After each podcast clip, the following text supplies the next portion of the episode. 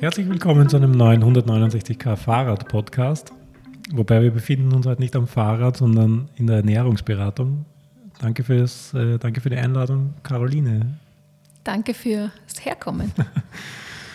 äh, du führst das Büro für Ernährung. Ich habe äh, die Ehre gehabt, letztes Jahr schon äh, deine Dienste zu genießen und äh, Ernährungsberatung von, vom Profi quasi zu bekommen für, meine, für meinen Alltag und für den Sport. Nachdem das äh, letztes Jahr schon ein sehr spannendes Thema ist und mich auch weiter begleitet äh, bei meinen Projekten und in meinem Alltag vor allem, habe ich mir gedacht, dass es sehr spannend wäre, wenn wir uns zu, einem, zu einer Plauderei treffen. Und äh, ich hätte ein paar spannende Fragen vorbereitet. Möchtest du dich vielleicht kurz vorstellen und dein, dein Büro und äh, die Ausrichtung und die, die Richtung, in der du äh, in deinem Büro arbeitest? Mhm, gerne. Also es gibt bei mir zwei Hauptpunkte. Auf der einen Seite die Beratung, die Sporternährungsberatung für ambitionierte Ausdauersportler. Also jeder, der sich gern am Rad laufend oder im Triathlon bewegt, ist bei mir richtig. Und es geht da natürlich äh, primär um Leistungssteigerung, verbesserte Regeneration und generelles Wohlbefinden. Und die zweite äh, große Säule sind Firmenbetreuungen in der betrieblichen Gesundheitsförderung wo es in Form von Trainings, Workshops und Vorträgen darum geht, die Mitarbeitenden in Firmen durch Ernährung, durch die Stärkung ihrer Sinne, bin auch im Bereich der Sinnesschulungen unterwegs, ähm, was letztlich den Mitarbeitenden dazu bringt, energiegeladener, produktiver, motivierter im Alltag und im Büro zu sein. Okay, und äh, du, du, du, betreust, wenn du Sportler betreust, sind das in erster Linie Ausdauersportler? Ganz genau, ambitionierte Leistungs- in Klammer Ausdauersportler ähm, im Laufen, im, am Rad und, und im Triathlon. Okay. Ich würde aber gern, bevor wir zum sportlichen Teil kommen, so wie wir das bei meiner Ernährungsberatung ja auch gemacht haben, eigentlich im Alltag anfangen, weil ich, wie ich glaube, liegen ja dort auch große Hebel versteckt. Wir sind jetzt äh, Ende Jänner. Die eine oder anderen haben vielleicht äh, über Weihnachten das eine oder andere Keks zu viel gegessen äh, und, kommen jetzt drauf, dass man wieder was machen will.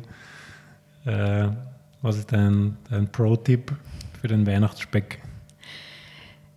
Generell bei Festivitäten, ob das jetzt Weihnachten oder Ostern oder andere Anlässe sind, wo es ja oft genug davon gibt, ist, glaube ich, das Wichtigste, einfach wieder zurück auf Schiene zu kommen. Zurück in die Routine, äh, vielleicht wieder zurückzufinden, wie es einem letztes Jahr auch gelungen ist oder eben auch zu schauen, mit wem kann ich zusammenarbeiten, dass es mir überhaupt gelingt, dass ich auf Schiene komme, dass ich wieder die Leistung auch bringen kann, die ich mir vornehme. Und das geht letztlich ja auch im, im Sport, im, im Leistungssport. Also hauptsächlich sich auch nicht fertig zu machen, dass vielleicht das eine oder andere Keks da zu viel im Mund gelandet ist, sondern tatsächlich geht es da darum, einfach wieder eine Routine hineinzubringen. Das ist ganz oft in der Ernährung das Thema, wo die Leute am meisten mit sich hadern. Okay, das, das heißt, es geht in erster Linie mal stark ums Wohlbefinden und um, um, um, um die, Selbst, die Selbstzufriedenheit, wenn man so will. Es gibt jetzt sehr viele Ernährungstrends. Es ist man ist äh, einer, einer, starken Bespielung durch die Medien ausgesetzt. Man, man bekommt in Magazinen von, von No Carb über Low Carb bis High Carb und Protein und äh, Paleo, alle möglichen Dinge vorgesetzt und grundsätzlich ist ja immer alles das Richtige und das, das einzig Wahre. Wie kann man sich da zurechtfinden? Hast du da vielleicht eine Einschätzung, wo, man beginnen kann, wie individuell die ganze Geschichte ist, äh, wo, wo, kann ich mir da Hilfe oder tatsächlich äh, einen Überblick beschaffen? Also das ist ganz oft der Grund, warum Leute den Weg zu mir finden, weil sie im Ernährungsdschungel verloren sind. Und wie du sagst, man gibt ein Thema ein und findet zehn Antworten und jeder meint, richtig zu sein. Es ist ganz bestimmt was sehr Individuelles. Und ähm, nicht nur was Individuelles, jetzt für die Person, man kann einfach, wenn man sich die unterschiedlichsten Trends anschaut, ob das jetzt High Carb, Low Carb, ähm, High Protein, was auch immer ist, ähm, muss ich tatsächlich auch natürlich immer auf die Belastung schauen von dem Sportler. Und ähm, es wird auch sehr, sehr viel untersucht im Bereich große Unterschiede zwischen Mann und Frau, was für Männer im Training und in der Ernährung wunderbar funktioniert, funktioniert zum Teil für Frauen überhaupt gar nicht weil bei Frauen auch das Thema des Zyklus dazukommt. Ist, da muss man sich in der Ernährungsberatung und in der Trainingsplanung als Experte in beiden Bereichen auch mit dem Thema sehr gut befassen, dass, dass das einfach auch ein Bestandteil ist. Es ist einfach so. Aber auch, auch, auch, diese Unterschiede zwischen Mann und Frau kann man nicht verallgemeinern, sondern auch die sind individuell. Auch die sind sehr individuell, ja. Also es gibt komplett unterschiedliche Typen bei Männern und Frauen. Okay. Ähm, ein, ein, ein, spannender, wenn auch vielleicht ein bisschen kontroversieller Punkt, äh, das, ganze Thema äh, Vegetarier, Veganismus, ist jetzt das als Trend zu bezeichnen, ist ja fast schon zu wenig, speziell im Sport ist jetzt, äh, wird das auch immer mehr ein Thema.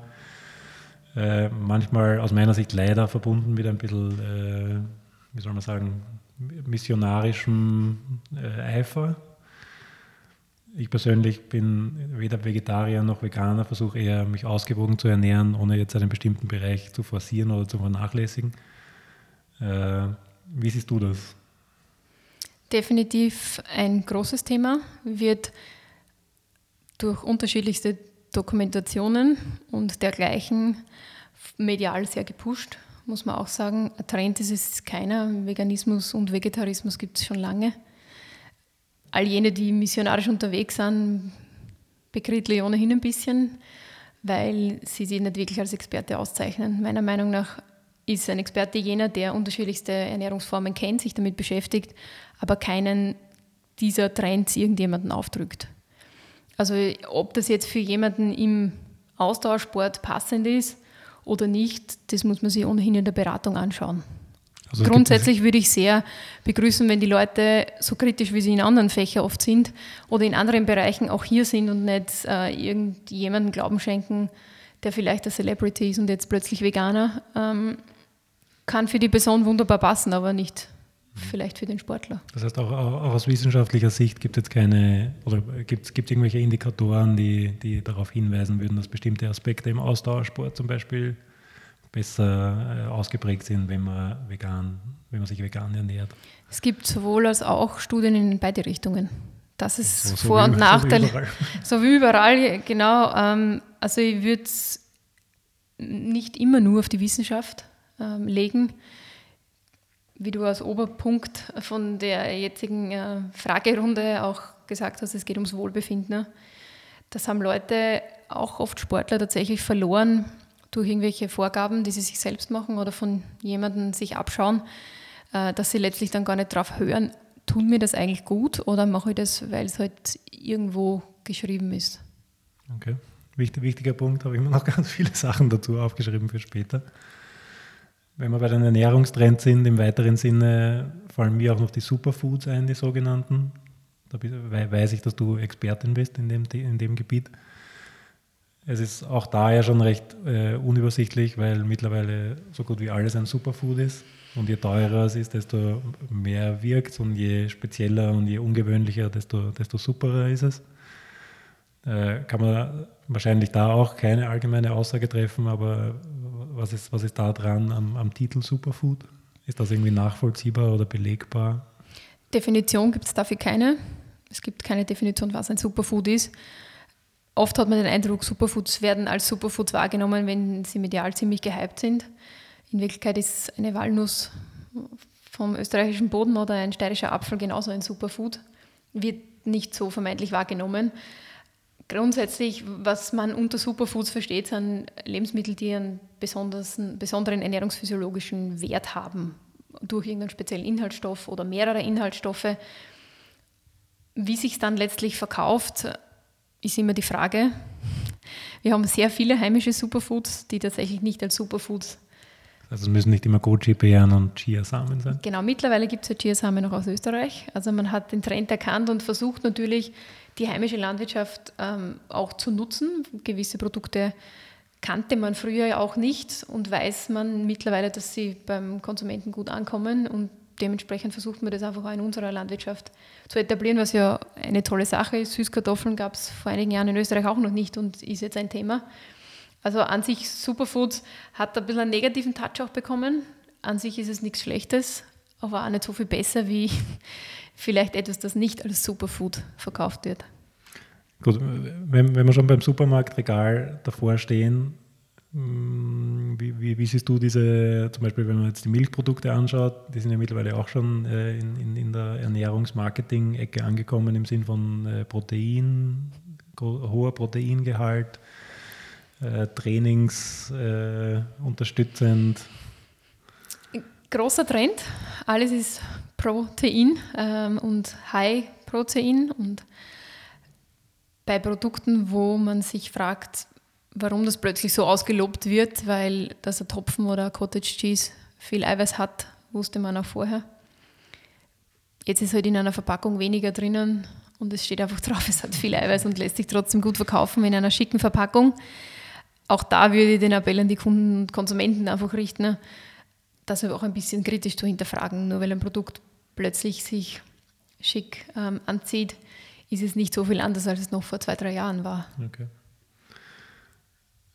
Die, eine, eine, Art Gegenbewegung, vielleicht, vielleicht genauso in, aber eigentlich äh, so, so, so, banal, naheliegend das auch klingen mag, ist ja eigentlich, äh, dass, dass man zurückkehrt, äh, einfach regional und saisonal zu essen. So, dass das, das Gute liegt so nah, mehr oder weniger. Äh, die, das, das, was vor 100 Jahren schon eingelagert worden ist für den Winter, ist, ist hat tatsächlich auch äh, damals schon irgendwie Sinn gemacht, warum das so gemacht worden ist. Und es ist noch dazu vom eigenen Feld oder vor der Haustür geerntet oder zumindest im eigenen Land. Das ist, glaube ich, unbestritten, dass das sinnvoll ist. Das, also Regionalität hat mittlerweile Bio in Österreich als Ernährungstrend abgelöst, schon die letzten Jahre. Auch hier gibt es keine klare Definition, was man unter regional tatsächlich versteht. Sobald es mm, in der Lebensmittelbranche erkannt wird als Trend, gibt es auch schwarze Schafe. Also auch so ist es natürlich. Regional wäre natürlich das Beste, wenn ich es direkt beim Bauern nebenan kaufen kann. Beim Regionalregal in den Supermärkten mm, müsste ich auch ein bisschen genauer immer hinschauen. Aber auf alle Fälle, so, sofern es zumindest einmal aus Österreich kommt, würde ich es als regional bezeichnen. Und regional ist, ist ja auch gleich saisonal. Wenn ich das regional beim Bauern kaufe, dann gibt es halt einfach Ende Mai, Juni die Erdbeeren und nicht im Jänner. Ist einfach so, das heißt, das eine erklärt sich aus dem anderen und das macht durchaus Sinn, weil nicht nur bei den Kindern, auch bei vielen Erwachsenen einfach ein, ein, ein, eine Lücke im Wissen da ist, wann tatsächlich was überhaupt Saison hat. Das ist verloren gegangen. Das, das ist verloren gegangen. Das wäre für mich etwas, was man sich relativ simpel wieder aneignen kann, indem man sich einfach in die Küche einen Saisonkalender hängt. Wäre das auch Themen für Schulen? Ist, ist Thema für Schulen auf alle Fälle, ja. Also dort ist es so, dass Saisonkalender hängen, dass das Thema auch durchgemacht wird. Ganz oft ist es wirklich bei Erwachsenen so, dass die auch keine Ahnung haben, wann eigentlich ein Apfelreif ist oder Himbeer. Okay. Was ja immer reif ist, äh, ist der Burger bei McDonalds. Ein Herzensthema von mir. Äh, auch da ist natürlich keine absolute Aussage möglich, aber kann, kann man sagen, wie, wie weh dieser ab und zu Burger tut. Burger ist ja mittlerweile auch schon wieder ein Trend geworden. Ähm, man ist ja, wenn man sich Lokale anschaut, jetzt besonders in Wien, gibt es ja jetzt nicht nur den klassischen Fast-Food-Burger bei McDonald's und Co., sondern es gibt ja wirklich Deluxe-Burger-Läden, wo im schicken Ambiente Burger auf hohem Niveau verkauft wird, mit wirklich hochwertigem Fleisch und, und Beilagen. Es kommt immer darauf an, wie der Rest meiner Woche ausschaut. Okay. Gut. Äh, als nächsten Block hätte ich mir, den, ich habe mal als Überschrift Körperliches gewählt wir nähern uns äh, langsam dem, dem, dem, sportlichen Teil ein bisschen an.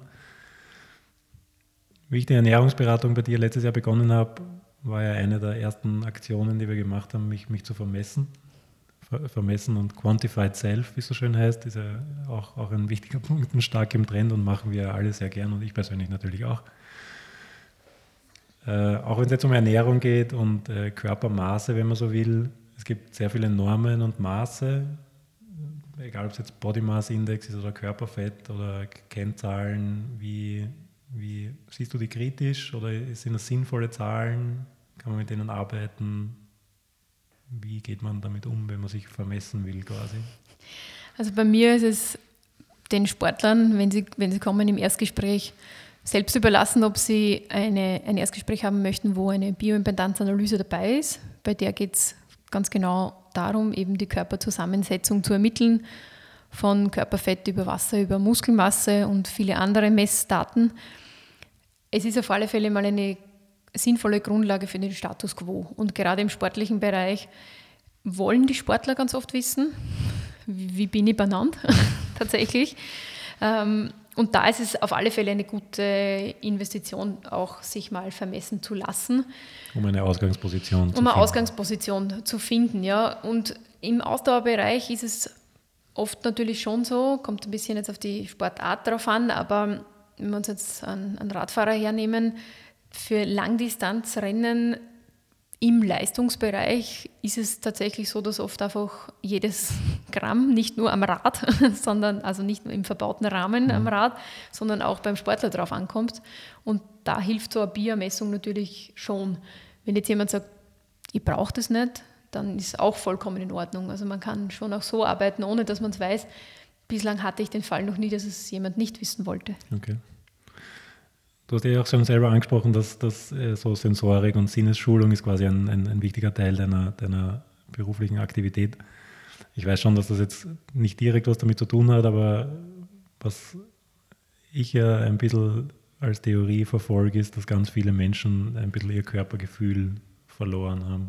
Oder vielleicht nicht verloren, aber irgendwie sich, sich nicht mehr so spüren können vielleicht oder wollen oder es, es vielleicht auch ignorieren. Ja. Ist das eine These, die man irgendwie unterschreiben kann? Und woran kann das liegen? Oder wie, wie, warum hören Menschen nicht mehr so auf ihren Körper wie früher? Kann ich auf alle Fälle unterschreiben, diese Theorie von dir. Woran es liegt, ist eine gute Frage. Vielleicht zurück zu dem Thema des Ernährungsdschungels.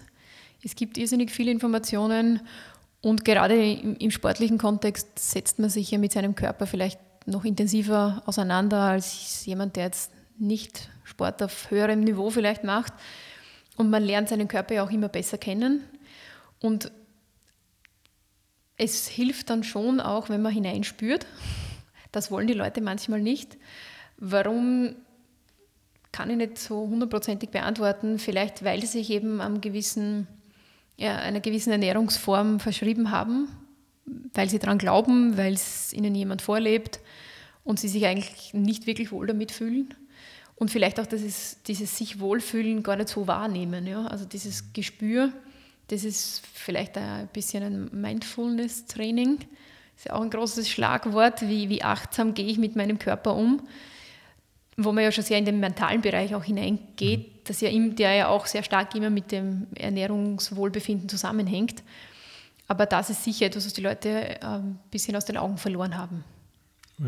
Ich, ich, verstehe in erster Linie nicht, weil mir, mir kommt vor, viele Menschen äh, haben im Kopf ein, ein, ein, Wunschbild und das stimmt vielleicht nicht mit dem tatsächlichen Körpergefühl überein, aber es, es wird irgendwie ignoriert.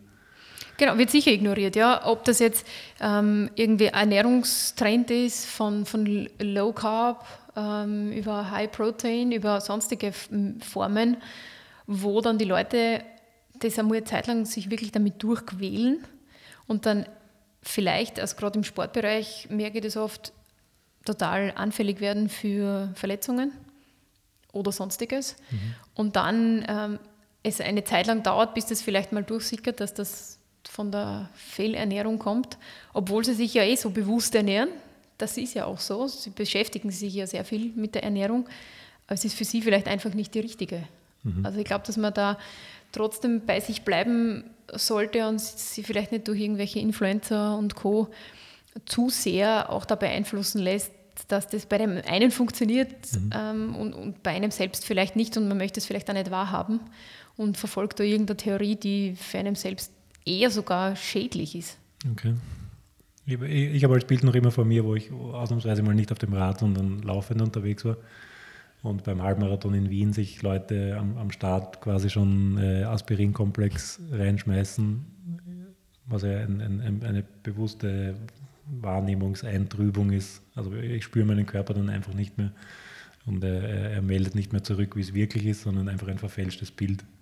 Und gerade bei Sportlern, die extrem viel äh, investieren, egal ob jetzt materiell oder als in, in, Form von Zeit, ist mir das irgendwie unerklärlich. Also ohne jetzt eine Doping-Diskussion oder was anzufangen, aber das, äh, ich, ich, persönlich habe das nie verstanden, warum man das so macht.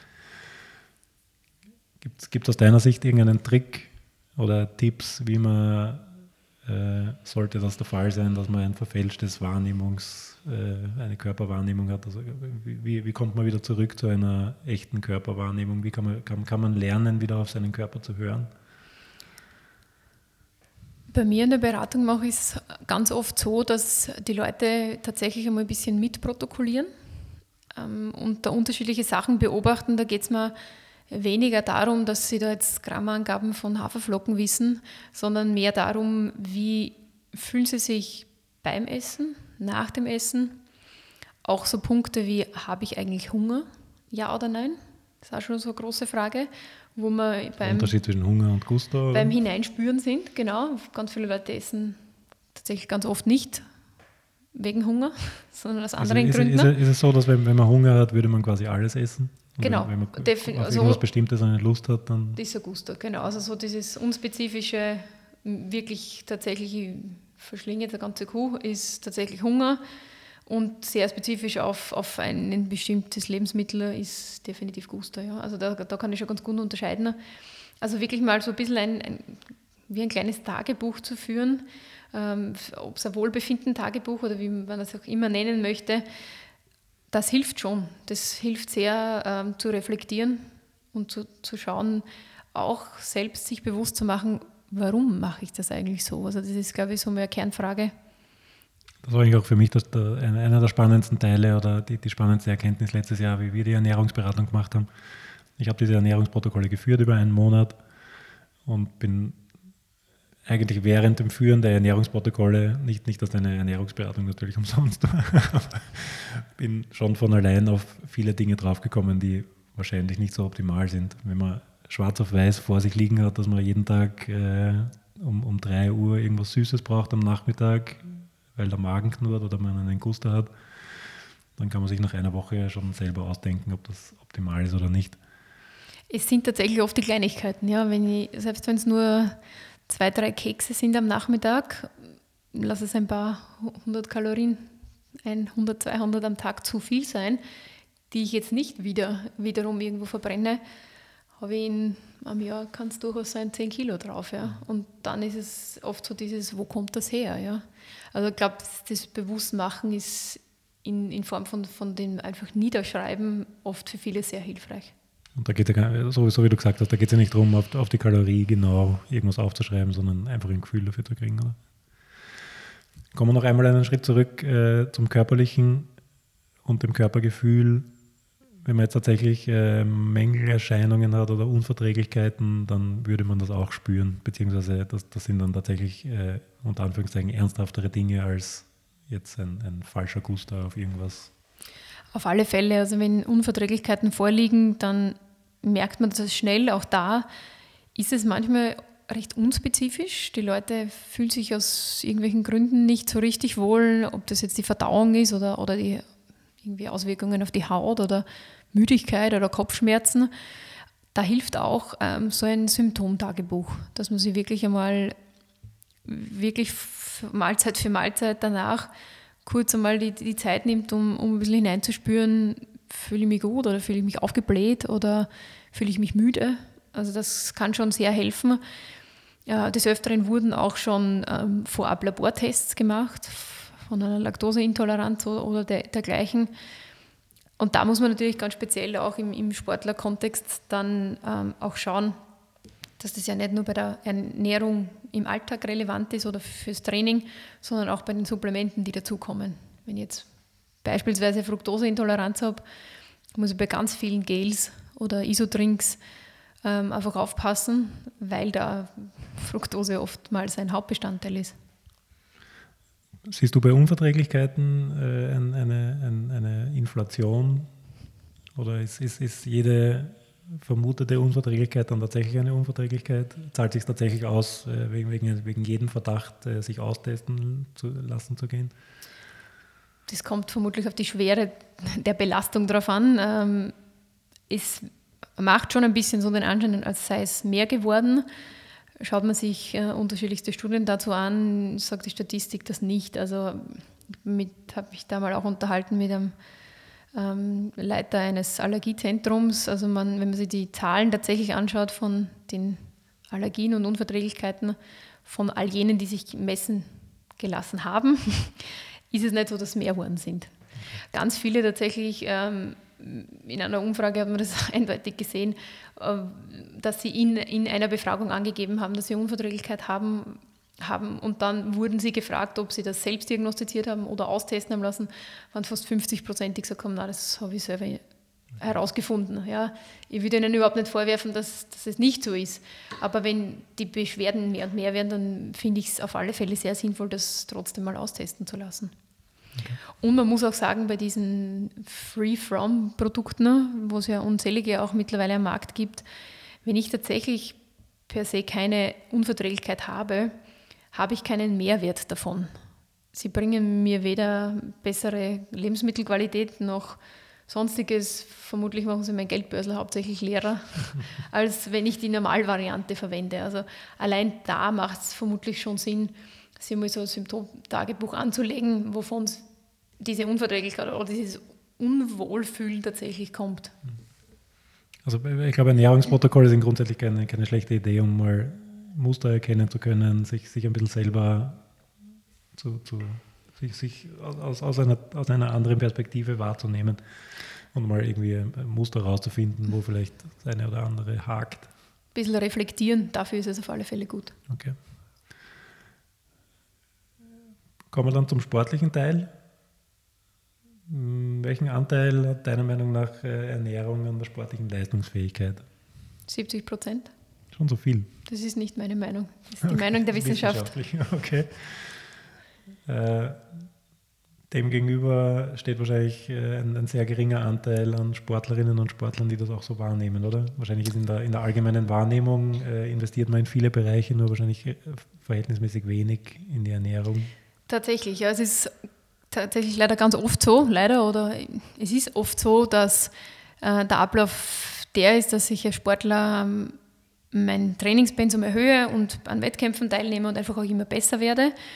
Und ähm, gerade bei all jenen, die vielleicht ähm, zu Beginn ihrer Wettkampfkarriere sind, ähm, die haben irrsinnig viel Geld vielleicht schon ins Training investiert, ganz bestimmt, speziell im Triathlon-Bereich, sehr viel Geld in die Ausrüstung. Und dann kommt der Tag des Wettkampfs und der Treibstoff geht aus, passt nicht, irgendwie nicht optimal. Und dann kommen sie zu mir, weil sie so viel Zeit und auch Geld investiert haben und merken dann, vielleicht wäre Ernährung dann doch eine wichtige Säule. Okay, das heißt, die Leute, die zu dir kommen, haben quasi, bringen eine Leidensgeschichte mit oder haben, haben quasi schon einmal einen, einen, einen, einen, sind schon mal falsch abgebogen. Vorher. Nicht alle. Also es gibt auch, auch jene, die sagen, die, die haben schon Wettkämpfe gemacht, ähm, beispielsweise ein Marathon, ähm, und die möchten sich einfach verbessern und sagen, okay, ich möchte einfach schauen, was kann ich noch mit der Ernährung herausholen an Zeit. Das ist meine, mein Wun meine Wunschzeit, die ich erreichen möchte. Und bis jetzt habe ich das Training angepasst und habe das Gefühl, dass es mir gut geht und ich möchte einfach schauen, was kann ich mit der Ernährung noch, noch tatsächlich rausholen. Ich vergleiche das vielleicht gerne mit einem, mit einem Bikefitting. Die, die Leute kaufen sich auch um, um mehrere tausend Euro ein Rad und dann gehen erstaunlicherweise ganz wenige nur ins Geschäft oder zum Bikefitter und lassen sich auch vermessen und, und richtig auf dieses Rad setzen. Eigentlich kann man das äh, für die Ernährungsberatung ähnlich sehen. Also im, im, Vergleich zu den Investitionen, die man sonst tätigen muss, kein, kein großer Betrag. Wenn du aber sagst 70 Prozent, zahlt sich das schon dementsprechend aus, da mal einen Blick drauf zu werfen. Auf alle Fälle. Und es ist ja auch eine nachhaltige Investition, weil es führt ja nicht, so wie ja auch bei dir war, nicht nur letztlich darum, dass ich jetzt im, im Sport bessere Leistung bringe und, und schneller regenerieren kann. Eine, eine optimierte Ernährung für mich führt ja letztlich immer zu einem Wohlbefinden, auch im Alltag. Das war für mich sogar der, der wichtigere Punkt im, im Nachhinein betrachtet. Also die, die, die Dinge, die wir besprochen haben oder auf die wir draufgekommen sind, haben auf jeden Fall meinen Alltag stärker beeinflusst als mein, meine, meine, meine sportlichen Aktivitäten. Wir haben schon sehr äh, betont, dass das eine sehr individuelle Geschichte ist, egal ob es jetzt äh, auf, auf, auf, die Art der Ernährung oder auf, auf, die, auf die Art der Diät äh, bezogen wird. Gibt es irgendwas, was, was deinen Kunden gemein ist oder ist tatsächlich jeder, muss man auf jeden von, von null weg individuell eingehen? Ja, tatsächlich. Dafür ist natürlich dieses Erstgespräch da, das ist ja sehr umfangreich, also dauert 90 Minuten, auch mit der Messung zusammen, um wirklich ganz genau herauszufinden, was möchte der Kunde, wo will er hin. Also eines der wichtigsten Sachen ist die Zieldefinition, damit man, wir beide von, von demselben sprechen. Natürlich mag da die eine oder andere Gemeinsamkeit mal auftauchen, aber im Großen und Ganzen ist es tatsächlich so, dass, dass jeder da unterschiedliche, doch sehr individuelle Ansprüche hat. Und stark abhängig von den Zielen und von den Wünschen, die natürlich jeder mitbringt. Absolut, absolut. Gut, ich hätte dann einige Punkte, die wahrscheinlich den, das, das, das Radfahren jetzt ein bisschen spezieller äh, betreffen, beziehungsweise die Ernährung vor dem Radfahren, am Rad selbst, nach dem Radfahren, in der Wettkampfwoche gibt es ja unzählige Dinge, die natürlich auch wieder individuell sind. Ich persönlich habe da letztes Jahr schon einiges lernen dürfen oder ausprobieren dürfen. Äh, vielleicht kannst du zu einigen Punkten äh, de, deine, deine Expertenmeinung abgeben. Ich bin ja dieses Jahr wieder in der Situation, nachdem ich es letztes Jahr leider nicht zusammengebracht habe, beim Race Around Austria zu starten, bei der Challenge, sprich bei einem 24-Stunden-Rennen, wo ja noch einmal andere Anforderungen an, an flüssige und feste Ernährung gestellt werden. Äh, bestimmte Dinge betreffen aber genauso ein, ein, kurzes Rennen über eine Stunde oder einfach die Trainingsausfahrt am Wochenende. Äh, gehen wir dann einfach der Reihe nach durch, vielleicht natürlich nicht erschöpfend, aber ein, ein, ein paar Punkte werden wir sicher finden. Äh, Trinken am Rad.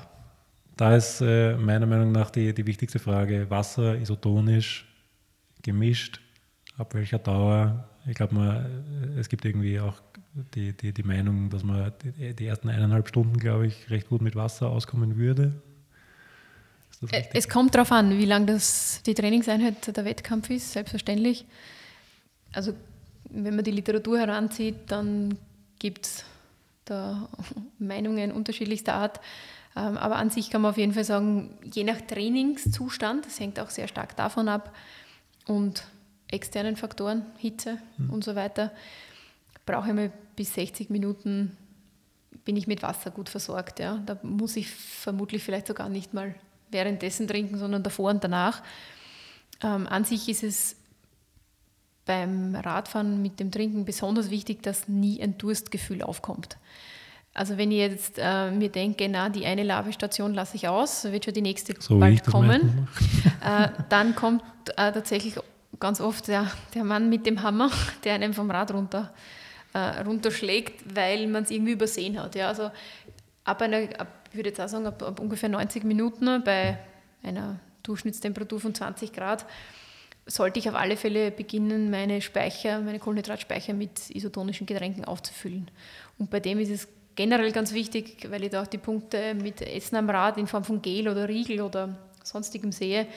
Alles, was ich im, im Wettkampf ganz besonders, aber auch im Training, in längeren Einheiten äh, einsetze, unbedingt immer probieren, also mhm. gerade im Training austesten und nicht äh, dann im Wettkampf irgendwelche Experimente machen. Keine neuen Geschmacksrichtungen und keine neuen Konsistenzen. Genau, ich würde sogar innerhalb, auch wenn ich mich zum Beispiel auf eine Marke jetzt ähm, verlassen kann, da zum Beispiel auch nicht mal tatsächlich die Geschmacksrichtung ändern, weil da kann die Zusammensetzung wieder eine völlig andere sein. Und habe ich beispielsweise Probleme mit irgendeinem Inhaltsstoff, ähm, dann kann das tatsächlich im wahrsten Sinne des Wortes nach hinten losgehen. Das heißt, vorher ausprobieren, gibt es da irgendwelche Vorgaben in dem Sinn, wie, wie, wie lange man etwas ausprobieren sollte, um tatsächlich auszufinden, ob es funktioniert oder nicht? Weil mit, mit einem Mal ist es nicht getan. Richtige Vorgaben in dem Sinn gibt es nicht. Ich würde es einige Male im Training einsetzen unter verschiedenen Belastungen, vielleicht einmal für, für Sprinttraining, einmal für längere Ausdauerfahrten, ähm, wirklich auch um zu schauen, wie reagiert der Körper unter unterschiedlichsten Belastungen auf das Produkt. Okay. Äh, Essen am Rad hast du schon angesprochen. Grundsätzlich gibt es ja Gels, Gels und Riegel. Also es gibt natürlich andere Formen auch mit, mit äh, kleinen Gummi, Gummibärenartigen ja. Dingen mhm. oder sowas in der Art.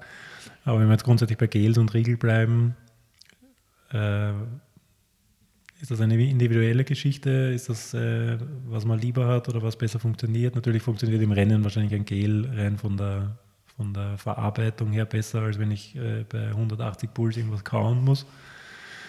Ähm, andere brauchen wieder was zum Beißen, um, um das Gefühl zu haben, was zu sich genommen zu haben. Äh, ist das tatsächlich in, rein individuell oder gibt es da Unterschiede jetzt im Hinblick auf Leistung oder Energiezufuhr? Im Hinblick auf Leistung ähm, gibt's, da steht das Gel weder dem Riegel nach noch andersrum. Das ist absolut auch eine Verträglichkeitssache. Mhm. Manche sagen, Riegel geht gar nicht. Das liegt ihnen viel zu schwer im Magen, kommt auch auf den Riegel davon. Und ganz wichtig beim Riegel ist die Verzehrsweise. Idealerweise sind ja die Riegel, die in dem Bereich eingesetzt werden, haben ja oft so ähm, fast ein bisschen eine gummiartige Konsistenz, äh, was auch den Hintergrund hat, dass man sie eigentlich lutschen sollte. Okay. Und nicht kauen, sondern relativ kleine Bissen nimmt und die sehr lange im Mund lässt, dass sie fast eigentlich von selbst zergehen. Was dazu führt, dass die, die Zuckerstoffe, die sich im Riegel befinden, einfach langsam in die Blutbahnen mhm. auflösen können. Und wenn, wenn quasi dieser Riegel im Mund von selbst schmilzt, ist auch für die Verdaulichkeit leichter. Einfach ausprobieren. Komme ich mit dem Gel besser zurecht, komme ich mit einem Riegel besser zurecht oder mit einer Kombination? Das ist ähm, tatsächlich ein Aus Ausprobieren. Okay. Grundsätzlich sind das mittlerweile Hightech-Produkte, oder? Also mit, mit äh, Forschung dran, wenn, wenn ich an die Gels von Mauerten denke. Absolut. Durch, also durch den Magen wandern und dort erst äh, aufgelöst werden, im, im ja. Darm sich auflösen. Mhm. Das ist, sind diese, wo eigentlich außen was, quasi wie so ein festes Gel um, um einen flüssigen Kern gebastelt wurde, der durch den Magen, also eigentlich sich mal genau durch den ganzen Verdauungstrakt durcharbeitet und erst im Magen quasi voll seine Wirkung zeigt und dementsprechend dann auch besonders schnell aufgenommen werden kann. Also investiert wird da. Hat nicht mehr viel mit Ernährung zu tun, ist eher so, kann man, muss man eher als Energiezufuhr bezeichnen. Absolut, also grundsätzlich hat auch ein Gel und ein Riegel nicht wirklich was mit Ernährung zu tun. Das ist ähm, Performance Nutrition. Also mit weitläufig dem Begriff Ernährung hat das ja an sich mhm. sowieso nicht mehr viel zu tun. Hast du Erfahrungen, wenn wir jetzt äh, bei, auf der Langstrecke sind, zum Beispiel, wie, wie vorher angesprochen, 24 Stunden und länger, gibt es einige Sportlerinnen und Sportler, die zur Flüssignahrung greifen. Da gibt es ja zum Beispiel das, das Produkt Ensure, das man von Christoph Strasser vielleicht kennt und seinen mhm. Race Across America Geschichten. Das ja eigentlich, glaube ich, äh, entwickelt worden ist für äh, Patienten von Kiefer-OPs, die nichts Festes äh, zu sich nehmen können. Auch sowas wird man ausprobieren müssen und schauen, ob das, das funktioniert, oder? Absolut. Eins von den wichtigsten Punkten generell bei der Verpflegung am Rad ist, dass es natürlich kein Genuss-Highlight ist, ist mir klar. Dennoch ist es wichtig, dass es einem auch schon halbwegs schmecken sollte, weil man gar nicht so wenig davon verzehrt.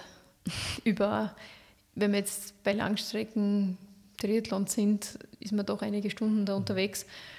Also wenn man sich beim ersten Schluck schon denkt, okay, was zur Hölle, wie soll ich das jemals konsumieren, wird es nicht funktionieren.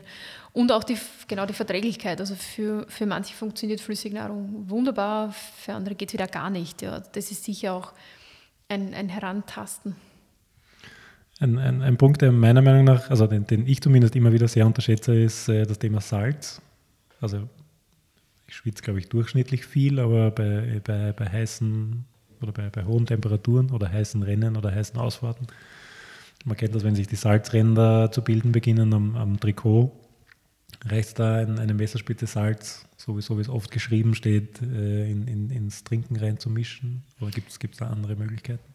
Ob ich jetzt grundsätzlich jemand bin, der viel Schweiß verliert, kann ich genauso testen, wie du es gesagt hast. Am besten, dass ich mir ein dunkles Oberteil anziehe und mal schauen, schaue, wie viel Salz habe ich generell verloren.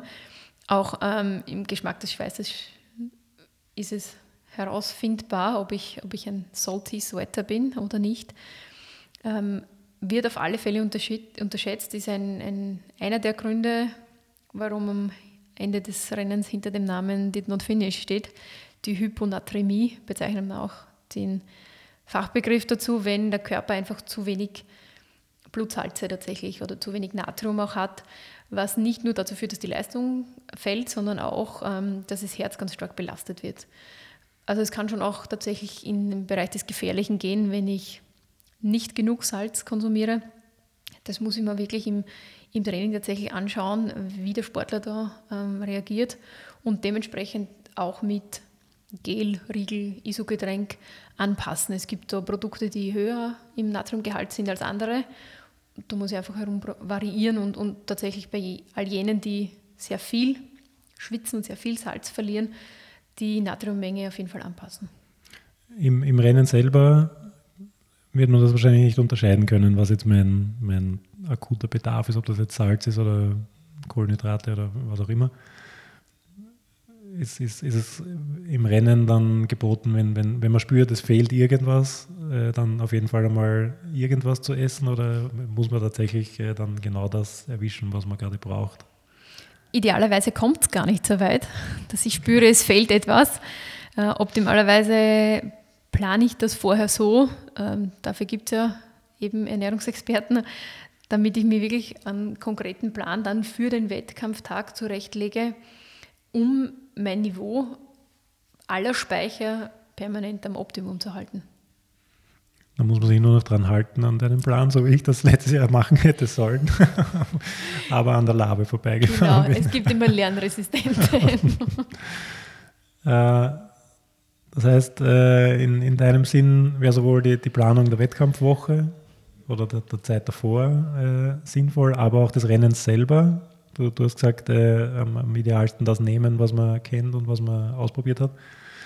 Äh, wie geht man am besten um mit, mit äh, Rennen, bei denen, man, bei denen man nicht weiß, was man bekommt bei den Laben, wo man vielleicht auch nicht weiß, ob es bei den Laben überhaupt das eine oder das andere gibt oder ob es überhaupt eine Labe gibt und wo es vielleicht auch nicht immer die Möglichkeit gibt, äh, sich, sich Freunde oder Bekannte oder Leidensgefährten irgendwo an die Strecke zu stellen, die einem dann die Flasche hinhalten? Es gibt ja verschiedene Optionen. An sich ist es gerade bei größeren Rennen auf alle Fälle herauszufinden, wer Anbieter ist. Entweder man findet es auf der Website des Veranstalters. Da steht dann, wer an den Labestationen, welche Firma da tatsächlich vertreten ist. Sonst kann ich das sicher durch ein Telefonat herausfinden. Gerade bei größeren Veranstaltungen ist es eigentlich überhaupt kein Thema. Und auch, da lässt sich auch herausfinden, kann ich meine eigenen Produkte an Labestellen hinterlegen? Kann ich da meine ISO-Flasche hinstellen, ja oder nein? Was habe ich für Möglichkeiten, wenn das nicht geht? Ähm, kann ich mir herausfinden, okay, was wird angeboten?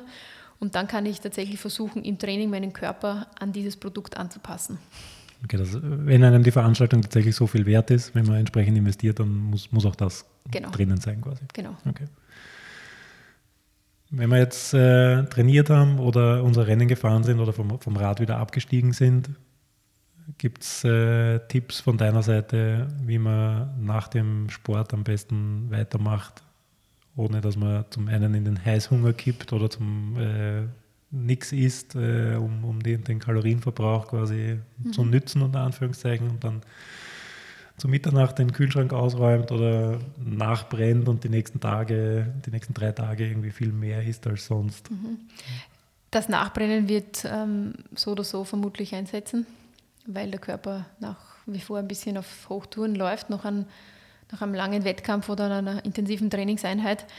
Wichtig ist auf alle Fälle, wenn es eine sehr anstrengende Einheit war, nach dem Training auf jeden Fall was zu essen, in einer ausgewogenen Kombination aus Kohlenhydraten und Eiweiß, was dazu führt, dass der Muskel effektiver regenerieren kann und ich am, nächsten Tag dann auch nicht so schlapp bin. Also unmittelbar danach das zu nutzen, um irgendwie Kalorien einzusparen, kann eher dazu führen, dass ich verletzungsanfälliger werde. Da muss ich mir auch anschauen, was das Ziel ist. Wenn es jetzt um eine dezidierte Gewichtsreduktion geht, muss ich schauen, wo kann ich äh, die Kalorien vielleicht anderweitig ein, einsparen, dass es nicht auf Kosten der Regenerationsfähigkeit geht. Einen, einen Punkt hätte ich noch stehen, äh, der auch aus meiner Sicht äh, sehr, sehr im, im, Trend ist vielleicht, oder ich weiß nicht, viele Leute machen es zumindest, ein nüchtern Training.